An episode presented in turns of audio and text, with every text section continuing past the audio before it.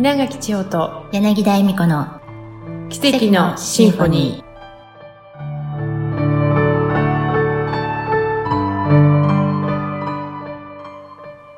ー。明けましておめでとうございます。稲垣千穂です。柳田恵美子です。令和2年始まりました。皆様、これから私たちと共に皆さんの生命エネルギーオージャスを輝かせながら奇跡のシンフォニーを奏でてまいりましょう。どうぞよろしくお願いいたします。ます。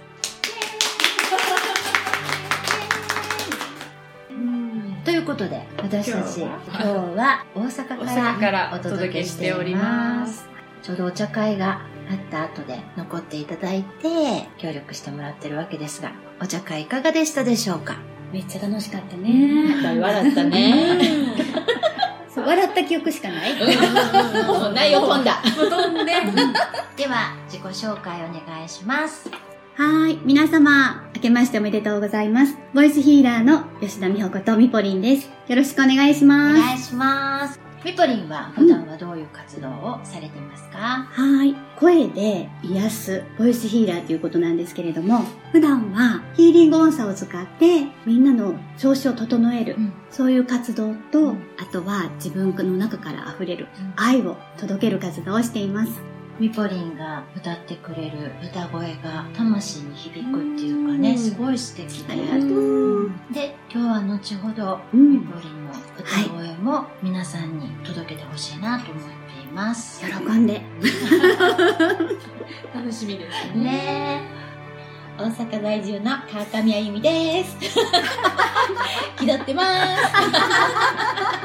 同じく大阪在住の稲岡めぐみです。おはい。願いします。お願いします。ね、今日は11時からスタートのはずが、うん、みぽりんちゃんは、なんと、なんと、終わる30分前ぐらいかな。うんうんうんうん1時間半の。でもすごいそのここに到着してもらうまでにちょっとお役割を果たしてきてもらった本当にプレゼントを持ってきてくれた。うんうん。軽やかに登場して、そうそうそう弾むように、うん。BGM とともにね、BGM とともに本当や。軽やかに入ってまいりましうん。た。本当に。うん。まさか起きた時に電車に乗ってる時間とは思わず、うん。本当にびっくりしたけど、うんなんかさ、うん。ハプニングを喜ぼうみたいなことを、うん。もう二人から聞いてたから、うん。何が起こるんやろっていうのが、まず最初に立って、そう。そしたら会うべくして会う人に会ったというか、うん。行く道中の間うに、ん。すごくあの本当にこういう大人になりたいなっていう方とばったり会えて、うん。お話できて、うん。その時間じゃないと会えなかった人に会えたから、うん。もうね、うん遅刻ついでもうこのままどんどん遅くてなってもいいと思って、うんお話できたことがもうすごく嬉しかったし、うんまたね、降りてね、電車のホームで、うん。電車待ってたら、ラッピング電車がやってきて、うん。目の前にうん。スペーストレインのね、オープンザドア、えーみたいな、宇宙に行きまーすみたいな、ウキウキで来れたのが本当にすごく嬉しくて、うん。ね、つくなりみんなに聞いてもらったという。本当に。なんかそれだけ聞くと、ああよかったねで終わるんだけど、でも、うん。まだまだ、うん。あ出かけなあかん時間やのうに、んいや本当は電車にも乗ってるはずの時間やのに今目が覚めたなんてなったら ずわーって青ざめることが多い中で、すごい日差しが入っててさ、なんて素敵な日みたいな。楽しめちゃってるんだよねね。今もうんね。本当やね。本当そういう捉え方で、うんうんもしもそれがダーって青ざめていやもう11時には、うんうん行くって言ってたのに って言って焦ってもうやばいっていうモードになってたら、もしかしたら会えた方にそうやね。ね会えなかったかもしれない。ちょっとの差で会えなかったかもしれないし、うんそのスペーストレインってうんいうのもうん見れてないかもしれへんし、うん。ましてそのスペーストレインのドアが、オープンなドア、本当にオープンザドア。ウェルカムのしてやったし、えー、思わず写真撮ったよね。余裕、余裕だね。気持ちの余裕がね、そういうことをさせて、ん待ってるみんなにプレゼントを届ける。本当本当本当ねでもそのストーリーが、寝過ごしたところからスタートした、あのところ。からののストーリーが今日どれだけ私たちをまたさらうにん。気分を上昇させてもらったか。嬉しい。本当嬉しい。素晴らしいうん遅刻して怒られない？みたいな。それも喜ばれる？喜ばれるそんなことある？イエーイみたいな。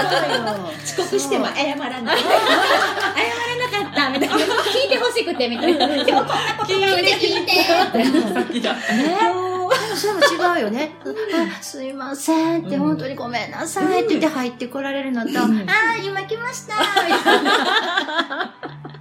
踊ってたね、音楽付きだったそう、ね。テーマソングが、宇テーマソング宙テーマソング流れて本たわよ。当にもう、すっごいウキウキできちゃって。うん遅刻なのに、みたいな。遅刻を悪いっていう風にね、認識してないのもね。いいのか悪いのか？いいいの。いんだよね、みたいな。軽やかだったね。すごいハッピーやって、うん。その出来事がね、遅刻のことちょっと忘れて、うん。最高。うんそれがまた本当にみんなのシェアになって、うん。自然とね。そんな風に軽やかに入ってくれたかうんら、うんもう座ってくださってた人たちもまたさらに笑顔がうん。輝く。嬉しい、これまでのこうするべきとか、うん。こういう時はこうしないといけないんだよっていうねうん、こだわりとかね、うん。思い込み、うん。遅刻をしたら。うん。っていう、お何かね、思い込みとかね、うん。観念とかね、うん。そういったものがんみんな飛んじゃったんですよね。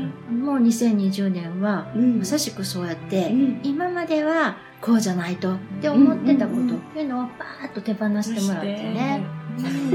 いいよね。そのための遅刻だったのかしら？みたいな、いいんだっていうね、目の前でね、そういうことが起こると。私もこんな遅刻したことないもん。びっくりした本当に、うん。長女もさ、えーなんでこんなことがみたいなうん。ことが起こった時に、うんどうしようじゃなくって、えーということはこの後何が起こるの？って。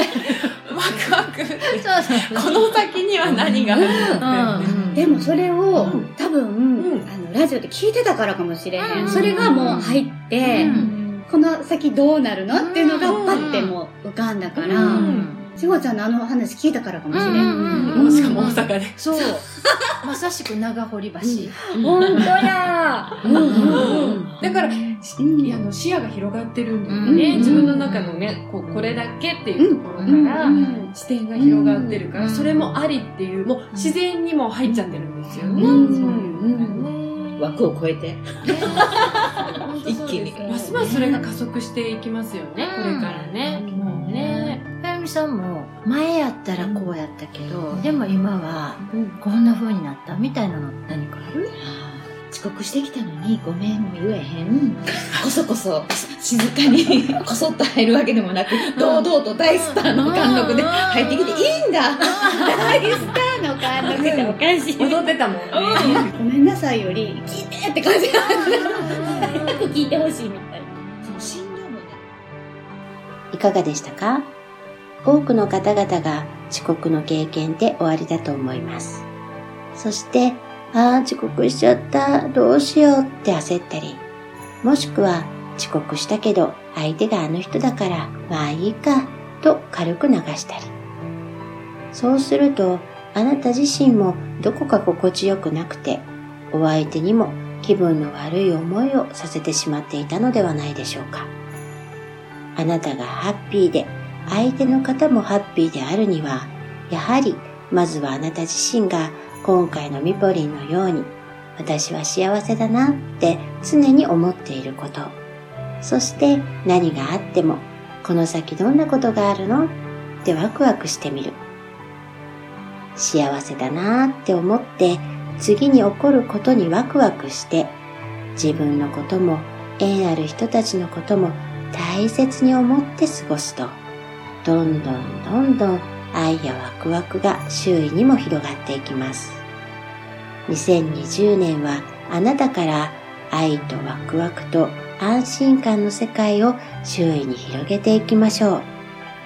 ボイスヒーラーのミポリンがこのラジオをお聴きくださる皆さんに2020年のあなたの波動が整い、ますます輝くあなたへと導く素晴らしい歌声をプレゼントしてくれます。ぜひハートでお聴きになってください。あなたの波動が上がっていきますよ。それでは、また来週お会いしましょう。